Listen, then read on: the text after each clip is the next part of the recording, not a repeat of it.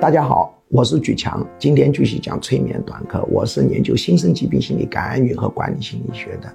催眠呢是局门学术调整人心理状态常用的手段之一。当然，除此之外，我们还有身心柔术，还有认知行为疗法，有宣泄疗法等等，有各种各样的方法啊。还有人本主义疗法，特别是东方人本主义疗法，我使用的也很多的。但催眠经常用。那么催眠啊，有一个非常好的东西。就是脑子的潜能激发，我们很多人不知道，通过催眠，脑力可以潜能可以激发的，使得他的这个学习成绩啊发生变化。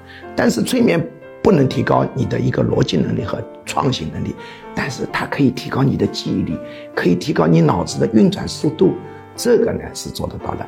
那么当然它有一套流程啊，这个里头是非常复杂的啊，不适合以短课讲的。